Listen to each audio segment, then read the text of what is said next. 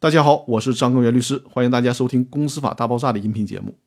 那这一期节目呢，我们就来搞清楚一个问题，彻底搞明白公司的资本公积金问题。第一部分，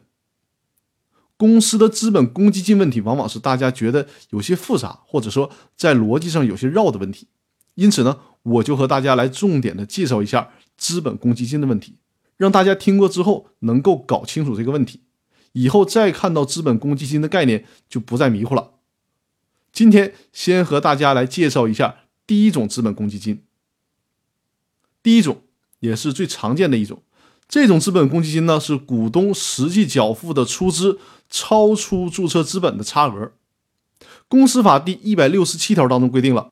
股份有限公司以超过股票票面金额的发行价格发行股份所得的溢价款，以及国务院财政部门规定列入资本公积金的其他收入，应当列为公司资本公积金。这显然是对股份公司的规定了。那么，有限责任公司存不存在资本溢价款的问题呢？在公司法当中没有做出交代，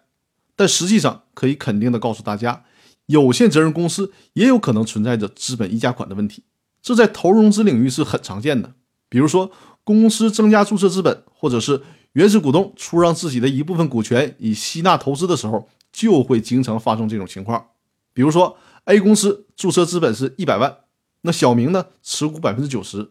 在经营过程当中出让自己一部分的股权，以便给公司引入更多的投资。那他很可能采取的做法就是出让百分之十的股权，但是设置一个条件，这百分之十按照原来的出资金额应该是十万，但是 A 公司发展前景很好，很多的投资者也很看好 A 公司，A 公司目前的情况就是缺钱。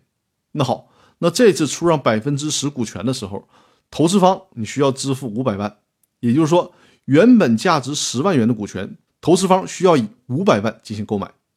这个时候，公司的注册资本并没有发生变化，那多出来的四百九十万是投入给公司的，因此说这四百九十万就进入了公司的资本公积，这就达到了通过出让股权为公司吸引投资的目的。其实啊，尽管公司法当中没有提到有限责任公司资本溢价款进入资本公积这个问题，但是关于这个问题还是可以找到法规依据的，这个依据就是。企业财务通则，这是在二零零六年修订的版本，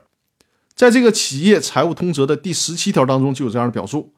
对投资者实际缴付的出资超出注册资本的差额，这里面包括了股票溢价，